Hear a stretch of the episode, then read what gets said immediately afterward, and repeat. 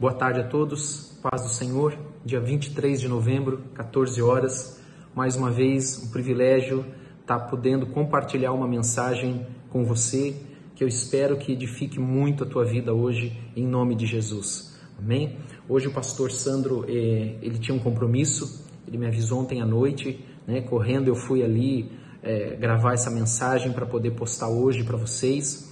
E eu creio assim que um dos temas que eu mais gosto e mais é, falam comigo é a santidade. Então eu quero falar um pouco sobre isso hoje com vocês. Mas antes eu quero tratar um pouco essa, esse momento que nós vamos ter aqui, como eu costumo fazer quando, né, agora eu não mais, mas quando eu estava dando aula. Né, tirar algumas dúvidas no início, antes da mensagem. Né, gastar aqui uns poucos minutos para a gente é, tirar algumas dúvidas, porque eu recebo muitas perguntas. Né? Como nós atendemos muita gente durante a semana, como até o pastor Sandro comentou ontem é, durante a live, né? É, muitas dúvidas, muitas pessoas têm a mesma dúvida. E com a nossa experiência em sala de aula, né? Uh, eu sei que se um aluno tem a dúvida, vários outros alunos também têm dúvida, né? Então, da mesma maneira, se vários irmãos têm feito algumas perguntas, né? É, a gente sabe que tem aquela questão da vergonha, né? Do medo, de não perguntar, e, enfim. Então, é porque muitos outros têm, têm essa mesma dúvida. E a primeira é, dúvida que eu quero tirar, tirar com você é o seguinte: ontem, até isso foi ontem, né? Mais uma pessoa me perguntou: ah, pastor, eu frequento uma igreja e essa igreja ela veio de divisão. Mas hoje já tem um outro pastor lá cuidando dessa igreja. Já tem um outro pastor lá que, que está é, é, é pastoreando ele é uma bênção, ok, ok. Então o que, que eu digo para essa pessoa? Se hoje tem um outro pastor lá pastoreando, o que, que ele deve fazer? Ele deve restaurar o que foi feito. Ele deve ir até lá naquele, naquela, daquela igreja da onde eles saíram, até naquele, e restaurar. E fazer uma restauração, uma restituição daquilo que foi feito. Né? E, e então colocar em ordem a sua casa. Ah, pastor, mas e se o pastor lá não aceitar? Não é um problema dele. Daí não é mais um problema dele. O único cuidado que tem que, tem que se ter é com aquela história assim: olha, ah, pequei é, agora, pedi perdão e marquei já para pecar depois. Né? Então isso também é algo que é muito sério. Né? Ah, vamos fazer errado, depois a gente conserta porque eu posso pedir perdão e tal. Isso me faz lembrar de Esaú, que mesmo depois, a, a, com lágrimas, diz a palavra, é, não encontrou arrependimento. Né? Não encontrou arrependimento, porque ele tinha remorso né, do que ele tinha feito. Ah, enfim, então essa é uma pergunta muito comum. Muitos me fazem essa pergunta, né? Porque a igreja não está crescendo, porque a igreja não isso, porque a igreja não tem sinais, porque a igreja não tem é, é, é, isso, aquilo. Claro que nós precisamos entender, e como diz o próprio pastor Sandro, a gente nunca julga né, aquela situação de não estar, porque pode ser um momento, pode ser um momento. Amém? Então essa é uma pergunta muito comum. É preciso restituir. Se você disser, ah, pastor, mas onde que fala de restituição na Bíblia? Filemon, capítulo 1, versículo 18, Paulo diz, olha, põe o que ele fez, se ele te é, causou algum prejuízo, coloque esse prejuízo na minha conta que depois eu vou acertar com você. Então existem, e isso é uma coisa muito importante, já, né, ainda não começamos a mensagem, mas já falando sobre isso, né, do pecado, né, do, da santidade, ah, existem pecados que carecem de restituição, sim. Não é simplesmente pedir perdão. Não é simplesmente pedir perdão. É, cometer um crime, tem que pagar pelo crime. Tem um preço a ser pago pelo crime. Né? Roubou, tem que devolver o que foi roubado. Não é simplesmente pedir perdão. A não ser que a pessoa diga, não, não precisa devolver, eu não quero mais. Né? A não ser que isso aconteça. Então existe isso. E eu quero dar essa referência para você, Filemon, capítulo 1, versículo 18. Claro que nós não vamos entrar nisso de maneira profunda, mas eu espero ajudar a responder né, algumas dúvidas que vocês têm aí. A segunda pergunta que tem vindo demais para mim aqui é sobre essa história da linguagem neutra. Primeiro assim, né? É uma barbaridade. É uma barbaridade isso que está sendo feito com a língua portuguesa, né? É, em prol aí de, alguns, de algumas minorias, de alguns grupos. Não concordo com isso. Não vejo isso, né? Isso hoje você pode pesquisar e tem muita gente que não concorda com essa mudança, né? Ah, e aí você me diz assim, tá, pastor, mas e daí? E daí se você lembrar, se você lembrar o que foi feito na Torre de Babel, a linguagem, a linguagem ele é um, um elemento de unidade, de união. Quando se quebra, né? Claro que existem outras coisas também, mas a linguagem é uma delas. Na Torre de Babel, você está lembrado o que aconteceu na Torre de Babel? Eles queriam fazer lá aquela Torre de Babel, né? Um zigurate, né? Um zigurate. E o Senhor viu, olha, tudo aquilo, até eu comentei alguma coisa em alguma live lá atrás, né? Um, um vídeo lá atrás. É, vou confundir a linguagem, porque senão ninguém vai conseguir parar eles. Então, olha o que. E a gente sabe que o diabo ele imita tudo aquilo que Deus faz. Então, o Senhor confundiu a linguagem, o que aconteceu? A obra parou. Houve o que? Ele se dissipou. Acabou a unidade. Então, a linguagem ele é um elemento de unidade. Então, quando se ataca a língua portuguesa, se está atacando a unidade do Brasil. Preste atenção nisso, porque é, não, né, essa área, essa seara, como eu sempre digo, é do pastor Sandro, mas está se atacando a unidade do Brasil. Um elemento de unidade do Brasil. Você já parou para perceber que a América Espanhola, ela não ela se dividiu em 19, se não me falha a memória, né, países? E o Brasil, e é que a gente às vezes até brinca com os portugueses, olha o trabalho que os portugueses fizeram. O Brasil se tornou um país, único país de língua portuguesa uma nação. E você fala com algumas diferenças de palavra, a mesma língua que você fala no sul, você fala no norte. Quando você vai para países que são governados com mão de ferro, se você estudar isso, você vai descobrir, é, ele não é só governado com mão de ferro, é, claro que tem outros elementos, mas um deles é porque não existe uma unidade de linguagem nesses, nesses países. Se falam dialetos diferentes, línguas diferentes. Então, quando se ataca a língua portuguesa, se ataca a unidade do Brasil e nós não podemos permitir isso. A língua portuguesa é um elemento de unidade do país. Amém? Amém? Como não é minha área, né? Deixa eu pular para o próximo aqui. Mas espero ter respondido. E lembre-se, Gênesis capítulo 11, a Torre de Babel. Aquilo que eles estavam fazendo foi interrompido porque a linguagem foi confundida. Não tinham mais a mesma linguagem. Até aqui. A segunda, a terceira pergunta que tem vindo muito aqui para nós é sobre ontem na oração, se você acompanhou, mas eu sei que nem todos acompanham o pastor Sandro respondeu sobre a questão muito. Ou, eu recebi também muitas. Pastor, estamos na grande tribulação? Pelo amor de Deus, irmão. Leia a Bíblia. Mateus 24. Leia a Bíblia. Nós não estamos nem na tribulação e nem na grande tribulação. Não estamos passando por nada disso ainda. Então, é, não, não, cuidado com o que você ouve. Cuidado quem você ouve. E isso é um problema sério, que a gente tem que tomar muito cuidado na internet. Porque às vezes nós não temos o conhecimento, e aí eu ouço alguém falar e aquilo parece. É, parece, parece, parece, mas é que nem Denorex, parece, né? Você que é antigo, né? É, você que é antigo aí, é, sabe o que eu estou falando. Parece, mas não é. Parece, mas não é. Tá bom? Então são três perguntas que eu gostaria de, de, de responder aqui, tá? Leia Mateus 24, estude, pesquise, você vai ver que nós estamos, né? Quando ouvirem falar de guerras, de terremotos, etc., nós estamos no princípio das dores.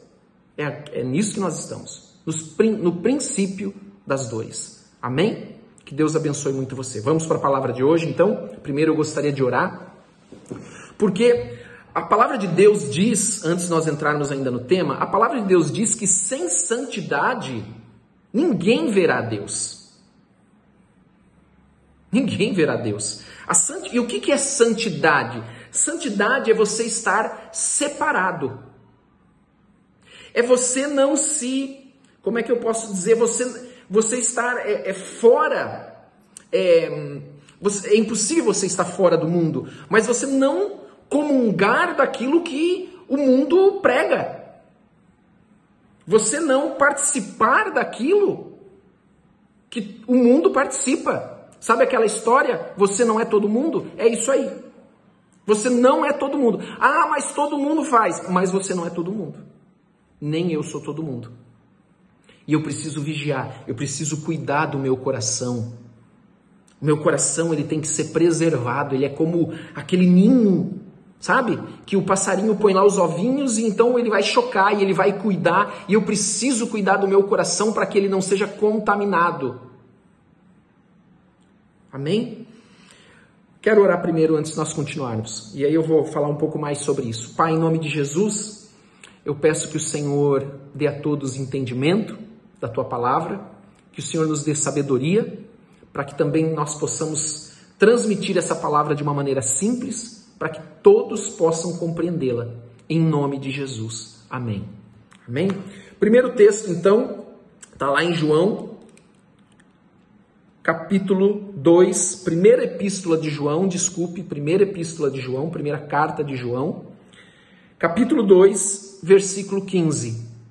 E ele diz assim: Não ameis o mundo, nem o que no mundo há. Não ameis o mundo, nem o que no mundo há. O que, que ele está dizendo? Olha, que nós não devemos nos entregar ao mundo. Nós não, nos, não devemos nos doar ao mundo, nós não devemos entregar as nossas vidas ao mundo, nós não devemos entregar as nossas, a nossa vida às coisas do mundo. Quando eu falo de santidade, estar separado é isso. Santidade é estar separado, é não se entregar ao mundo e nem se entregar às coisas do mundo, não se doar ao mundo. Porque essa palavra, não ameis o mundo, ela tem um significado de você não entregar o que você tem, de você não dar o que você tem pelo mundo e nem pelas coisas que no mundo há. Então, quando nós vemos, veja bem, quando nós vemos a igreja do jeito que ela está, desde o púlpito até os bancos. Mas hoje eu quero falar mais com você, que está no banco, que está ouvindo. Tá assim, hoje o mundo, hoje a igreja está assim, porque ela está revelando o desejo do nosso coração. A quem nós temos nos, entregue, nos entregado de verdade. Desculpe se você está ouvindo esse barulho, é porque o meu cachorro está doente e ele está sendo medicado, mas não está bem, né? Temos orado por ele, por ele, temos ungido o cachorro, ali o Doc, né? Tenho três cachorros, mas um deles está bem doente. Então, eu preciso entender que a igreja está assim, porque eu que estou no, no banco também tenho buscado ou tenho sido enganado? Ou tenho me deixado levar? Por amor ao mundo e às coisas do mundo. E ele diz ainda assim: se alguém anda, ama o mundo, o amor do Pai não está nele.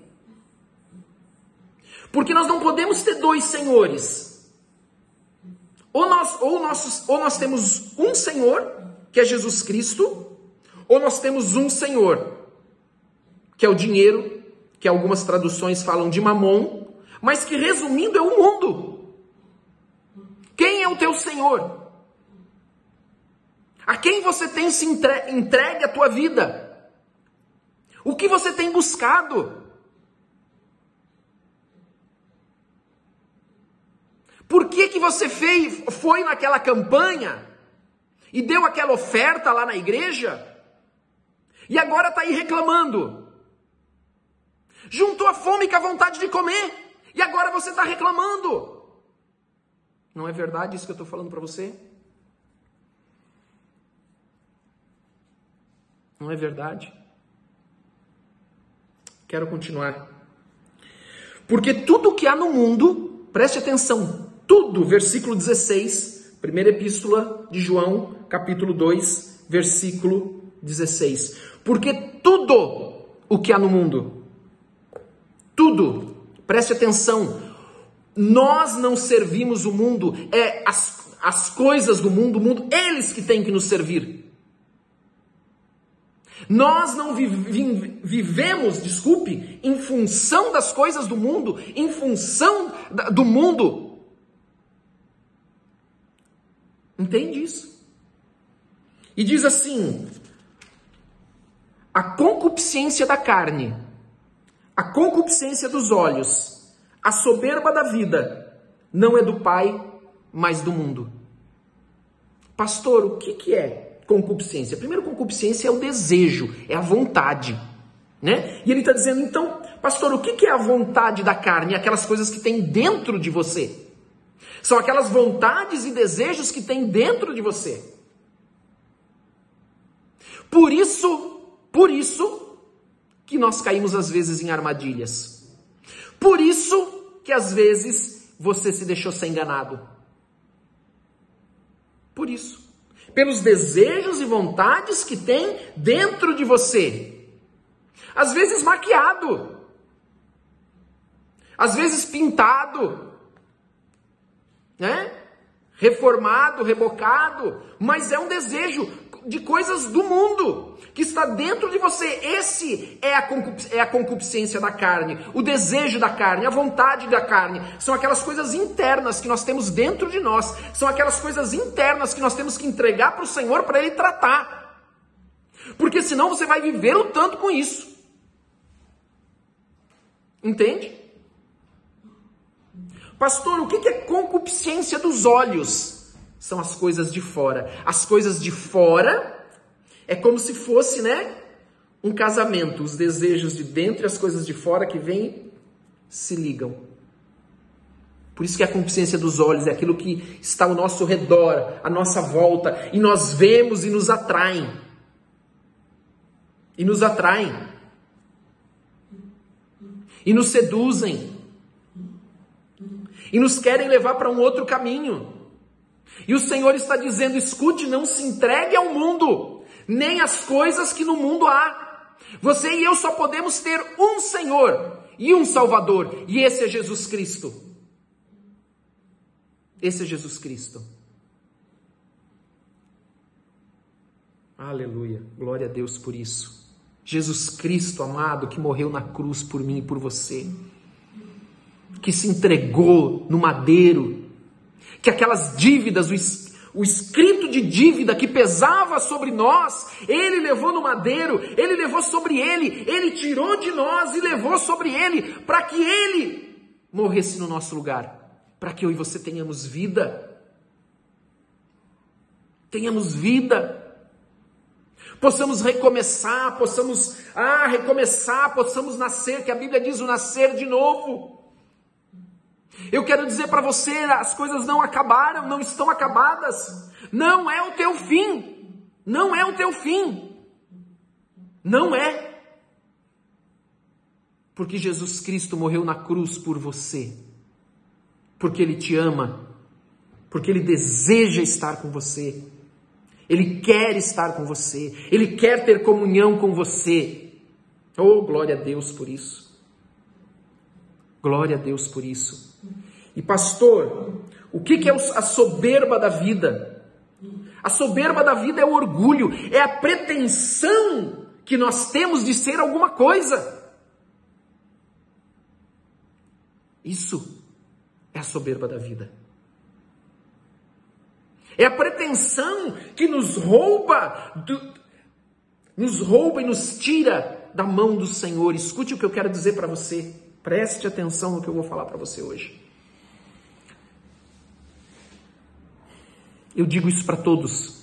Se você anda com o Senhor, ou se, não importa se você começou a andar agora ou já faz um tempo, se você está andando com o Senhor, não, não importa a tua maturidade cristã, não importa o tempo que você anda com o Senhor, ah, o, tudo que acontecer na tua vida só vai acontecer com a permissão de Deus, e se acontecer é porque Deus tem um propósito para você, porque Deus está te forjando, Deus está te preparando, Deus está edificando a tua vida, Deus está tá lapidando a tua vida.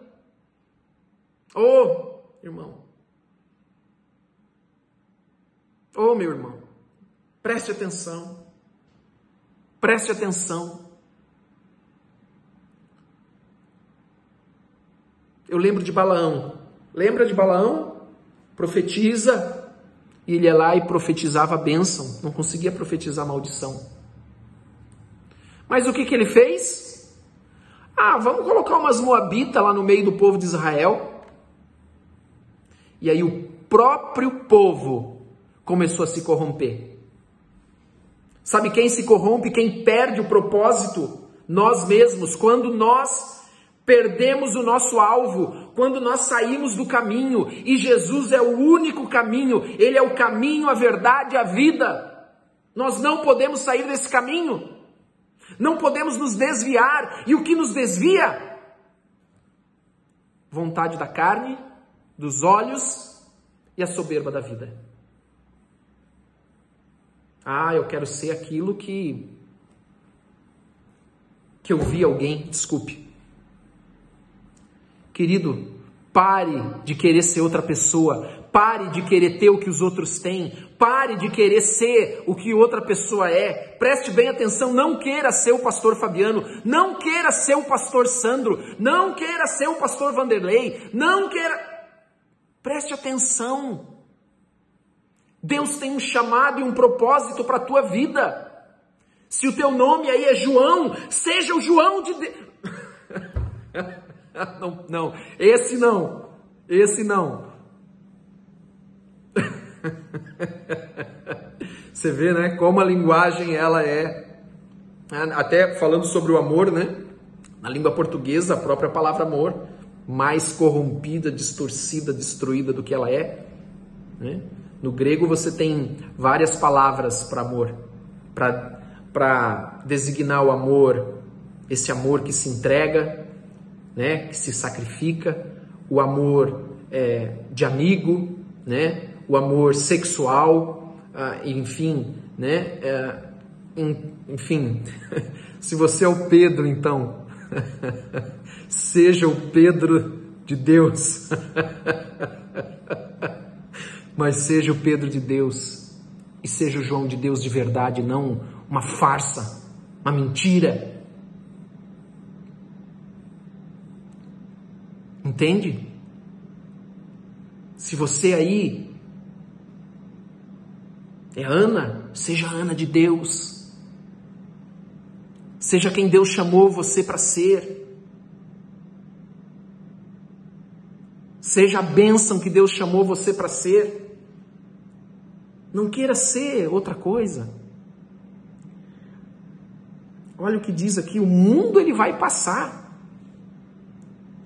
E a sua concupiscência, todos esses desejos, essas coisas do mundo, mas aquele que faz a vontade de Deus, aquele que cumpre o propósito de Deus, por isso que eu digo para você: seja você mesmo em Deus.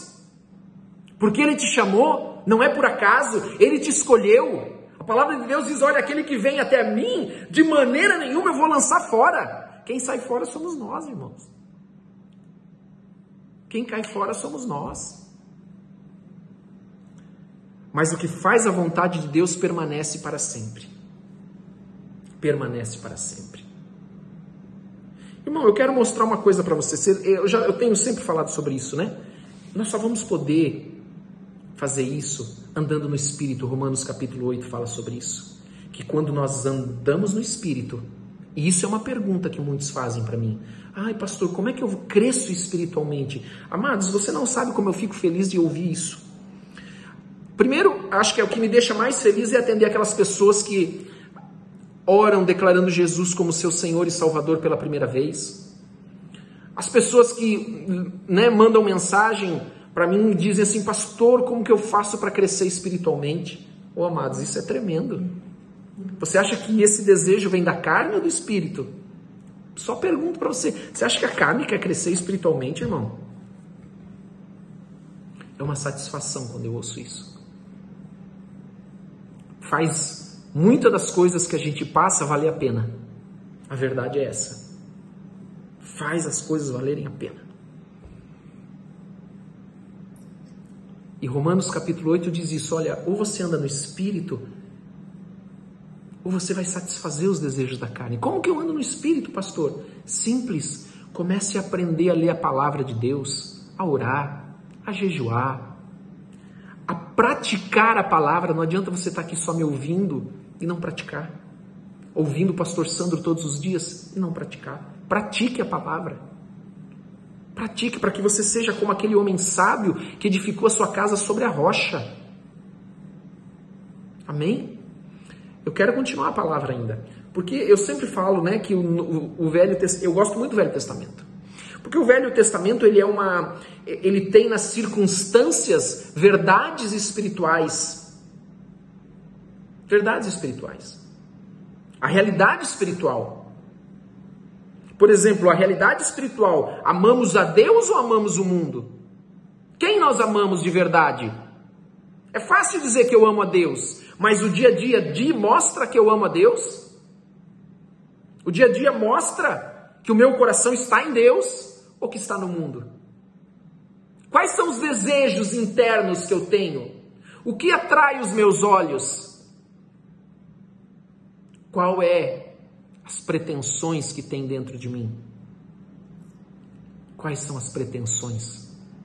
Quais são? Eu quero que você abra a tua Bíblia num texto que eu sei que vai, que é tremendo e que vai falar muito com você. Gênesis capítulo 3. Quando a serpente, ela fala com Eva, né? Fala com Eva. Gênesis capítulo 3. Deixa eu só abrir aqui, bem fácil, né? Esse é fácil. Não é como Filemon, capítulo 1, versículo 18, que só tem um capítulo, né? Filemon só tem um capítulo, que eu citei, capítulo 1, versículo 18, sobre restituição, né? Muitos acham que é só graça, né? Só pedir perdão e tá tudo certo, né? O cristianismo fácil, né? O cristianismo sem preço. Ah, não, Jesus já pagou. Já? É, então o caminho é estreito por quê? O caminho é estreito por quê? Há muitos últimos que serão primeiros e primeiros que serão últimos por quê? Porque Jesus já fez tudo na cruz? Então, Gênesis capítulo 3, versículo 1. Eu quero que você preste atenção nessa palavra, porque essa mesma expressão, concupiscência da carne, dos olhos e a soberba da vida, ela está presente aqui. A mesma expressão que se repete lá em 1 João, ela está em Gênesis capítulo 3. Vamos ler juntos. Gênesis capítulo 3. Ora, a serpente era mais astuta que todas as alimárias do campo que o Senhor Deus tinha feito. E esta disse à mulher: É assim que Deus disse: Não comereis de toda árvore do jardim? Veja bem, havia uma restrição para Adão e Eva: não comer da árvore do conhecimento do bem e do mal. Havia só uma restrição. Você já parou para pensar viver num mundo onde só tem uma restrição? Eu quero falar, eu quero, é, eu vou continuar a leitura no versículo 2, mas eu quero dizer uma coisa para você. Tudo tem origem aqui. Você sabe qual foi a primeira doença que entrou no mundo com o pecado? A doença da alma, o medo. A primeira, continue lendo que você vai ver que quando ele, Adão e Eva, depois que comeram do fruto, né? Você já conhece a história? Eles ouvem o Senhor vindo, porque ele vinha em, ele vinha até Adão e Eva para conversar com eles na viração do dia, no final da tarde. Quando eles ouvem os passos do Senhor vindo, eles, o que que ele diz? Que eles se escondem. Depois, quando o Senhor pergunta, ele fala assim: ó, por que, que vocês se esconderam? Ah, porque nós estamos nus e nós tivemos medo. Medo. Então, de um pecado, ele começa a abrir um leque de outros. Um leque de outros. Então, o versículo 2 diz assim: ó, Disse a mulher à serpente: Do fruto das, da, das árvores dos jardins comeremos Olha só, a mulher já está conversando. Vamos, né? Eva aqui já está conversando. Deixa eu falar uma coisa para você, porque quando eu li esse texto agora eu lembrei de uma coisa. ah, meu Deus. Você já foi no seu Facebook porque você precisava, eu já vou aproveitar para escandalizar, você precisava de um batom novo, um batom vermelho. e você pesquisou batom vermelho e a partir dali no teu Facebook só aparecia batom vermelho nas propagandas para você? eu não, né? As mulheres, né? Ou você foi lá pesquisar uma vara de pesca e a partir dali só aparecia vara de pesca? Por que, que só apareceu isso depois para você? Porque o Facebook viu que você estava olhando. Porque a serpente viu que a mulher estava olhando. A, a, Bíblia não fala o que aconteceu antes disso, mas ela viu que a mulher estava olhando.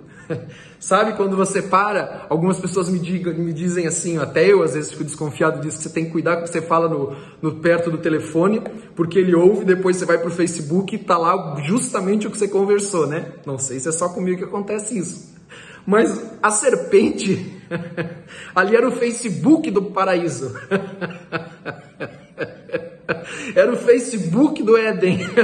então era um pedaço do inferno, né? Era um pedaço do inferno. É, e a, a, serpente viu. a serpente viu que a mulher estava olhando. Ela viu que tinha alguma coisa ali. e a serpente disse assim: Ah, você quer uma. É, você não pode comer dessa árvore? Ah, você quer vara de pesca? Ah, você quer aquele sapato, aquela sandália? Mas então ela disse, disse a mulher: do fruto da árvore do jardim comeremos, mas o fruto da árvore que está no meio do jardim, disse Deus: não comereis dele, nem nele tocareis, para que não morrais. Você sabe que ela não morreu, porque a morte ela não era uma morte física. Era a morte espiritual da comunhão com Deus. Porque ele pecou e desobedeceu a Deus. Porque a serpente olhou e viu que havia um desejo dentro do coração, da, da, um desejo da carne de Eva. Porque os olhos dela foram atraídos, lembra? O casamento. Até tem uma frase que diz assim, né? Que você tem que vigiar os teus pensamentos, porque os teus pensamentos vão virar sentimentos, os teus sentimentos vão virar atitudes, e aí você vai ter que responder as consequências dos, das suas atitudes. Então a serpente disse à mulher: Certamente não morrereis. Porque Deus sabe que no dia em que dele comerdes, se abrirão os vossos olhos e sereis como Deus, sabendo o bem e o mal. Olha lá, o despertou. Sereis como Deus. Eu não vou entrar nesse detalhe aqui, mas eles já eram como Deus. Tá? Já eram. Eles tinham a essência de Deus. Enfim, para outra, outra oportunidade. Agora preste atenção. Vendo a mulher que a árvore era boa para se comer. Olha lá o desejo da carne, boa para se comer. Lembra que nós lemos lá em 1 João? Então a mulher olhou para a árvore. Eu não sei se eu posso falar isso aqui. olhou para a rede social e viu que era boa para comer. Olha lá o desejo da carne, a concupiscência da carne. Agradável aos olhos. Concupiscência do quê? dos olhos, foi atraída pelos olhos ao casamento. E árvore desejável para dar entendimento, soberba da vida, a pretensão de ser algo maior. Ela não precisava ser maior do que ela era. Tomou do seu fruto e comeu. Deu também a seu marido e ele comeu com ela. Então foram abertos os olhos de ambos e conheceram que estavam nus. E cozeram folhas de figueira e fizeram para si aventais. Até aqui.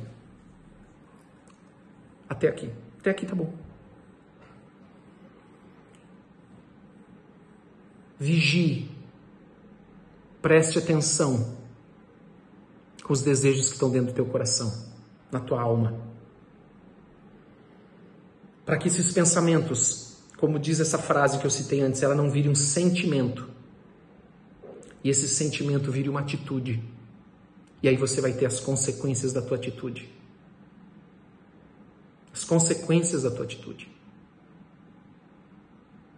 Amém?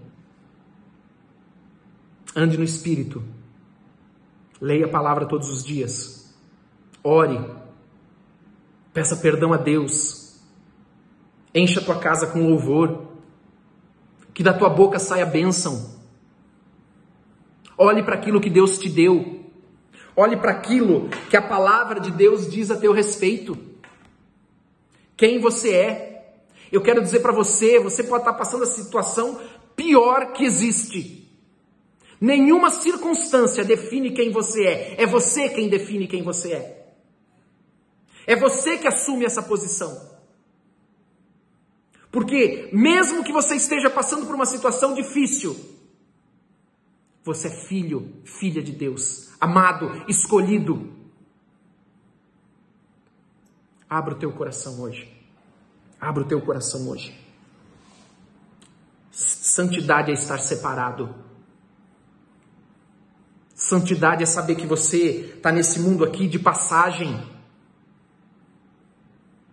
Que tudo aqui vai passar, tudo aqui vai acabar. Mas você vai viver eternamente. Ou morrer eternamente. Você precisa se posicionar. Eu e você precisamos nos posicionar.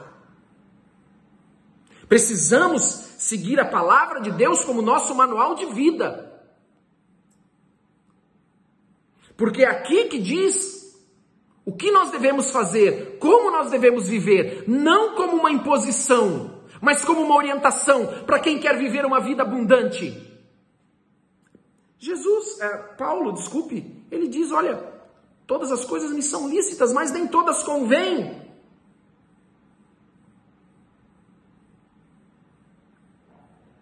O que você está buscando? Você está indo na igreja, você está aqui hoje porque você quer só a bênção. Lembra que eu falei que eu ia falar com quem está sentado nos bancos? Você quer só a bênção? Ou você quer Deus? Eu quero dizer uma coisa para você, eu quero Deus, eu quero a presença de Deus, eu desejo Deus, eu busco isso, e eu sei que eu preciso da bênção de Deus. Por que você está, está no caminho? Simplesmente para resolver a tua vida aqui? E a palavra de Deus diz que para isso se manifestou o Filho de Deus, para destruir as obras do diabo. O diabo veio roubar, matar e destruir, e eu vim para te dar vida e vida em abundância. Tome posse disso em nome de Jesus. Não se deixe seduzir pelo mundo, nem pelas coisas que existem no mundo. Amados, é claro que eu quero andar numa Mercedes, mas se eu não andar, tá tudo bem, irmão. Eu costumo brincar, já andei a pé, já andei de ônibus. Você acha que para mim tem problema andar a pé, andar de ônibus? Não tô nem aí.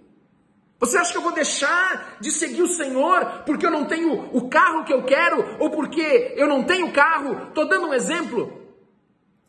Eu sei quem eu sou, você tem que saber quem você é. Sabe o que, que é, significa hipocrisia? Da onde vem a palavra hipocrisia? Ela vem do grego, que significa um, a atuação de um ator. Nós não podemos ser hipócritas.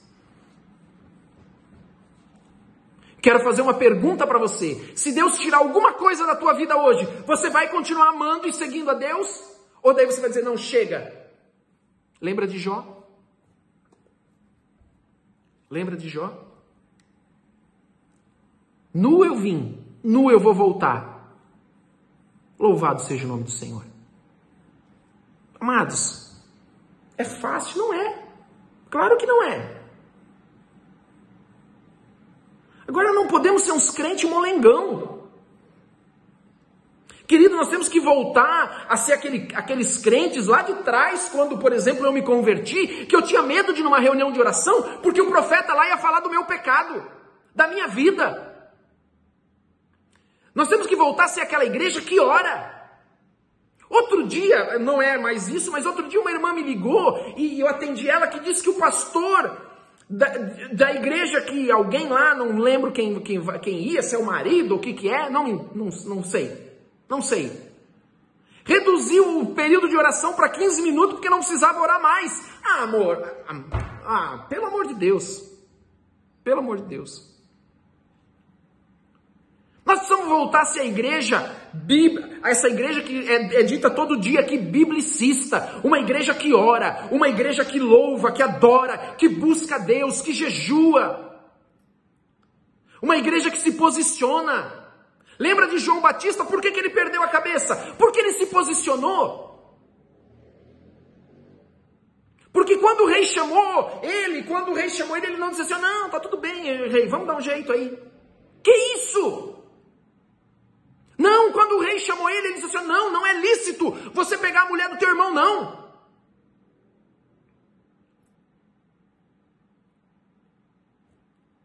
Tem um livro até, Eusébio, acho que é Eusébio de Cesareia, que fala sobre isso, vai ver o que aconteceu com ele depois, com ele e com a, me fugiu o nome, Herodia, sei lá, me fugiu agora, me deu um branco aqui. Vai ver o que aconteceu com eles. Eles foram exilados. Era, olha, é hora da igreja voltar a ser essa igreja que ama a Deus e não ama o mundo. Que quer a Deus e não quer as coisas do mundo. Sabe? Essa igreja que está voltando aos fundamentos da palavra de Deus, que não está querendo achar que vai inventar alguma coisa nova. Amados, eu ouço isso tanto que vocês não têm ideia. O Senhor tem algo novo. Não, não tem algo novo, não. Tá aqui, ó. Tá aqui, ó. Não tem coisa nova nenhuma. Eu ouço tanto isso, não, não, o Senhor tem um, um, uma revelação nova para nós, tem um, uma, um, tá dando para nós uma, que mané revelação?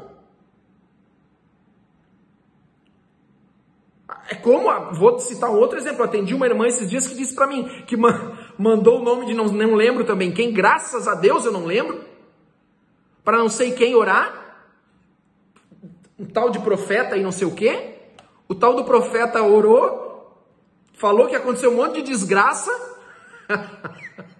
e a pessoa não dormiu mais. Amados, se você basta você se posicionar e pronto. E pronto. Basta você se posicionar. Quer um exemplo? Pastor, pastor Sandro falou sobre isso também. Eu não estou querendo repetir, mas eu preciso falar isso. Ah, pastor, eu tive um sonho. Que aconteceu uma coisa ruim.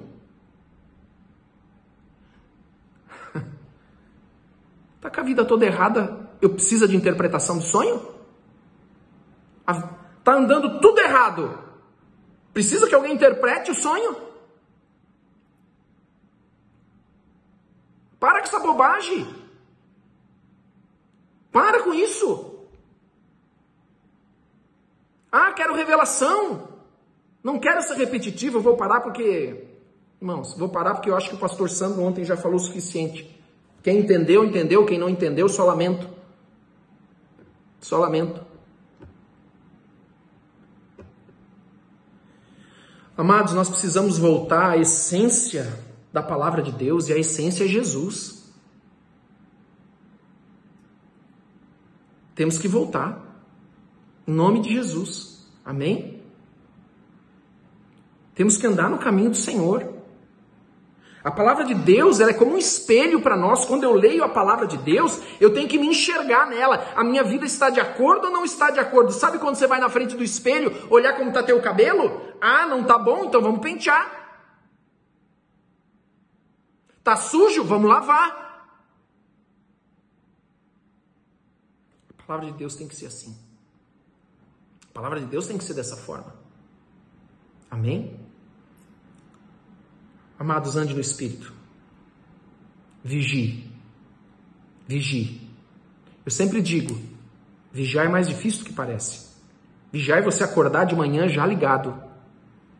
É você acordar de manhã e já não pisar no laço do passarinheiro e já sair chutando filho, esposa, cachorro. Querido, ore para que o Senhor te dê fé. Tire a dureza do teu coração para que você possa ter fé para receber as promessas para a tua vida. Porque senão não adianta ninguém orar por você, não. Não adianta você buscar profecia, revelação, não adianta buscar nada disso. Amém? Amém? Não ameis o mundo, nem o que no mundo há. Em nome de Jesus. Em nome Jesus, porque tudo isso vai passar. Tudo isso vai passar. Mas nós vamos viver com Deus, na presença de Deus. Em nome de Jesus. Santifique-se mais a cada dia. Hoje eu tenho que ser melhor do que ontem e amanhã melhor do que hoje. Tem os escorregão? Claro que tem. Claro que tem. Ninguém é perfeito. Mas ele é um escorregão. Ele não é um hábito. Ele não é uma iniquidade. Ele não é uma malandragem. Vou pecar agora, pedir perdão e marcar para depois o pecado de novo.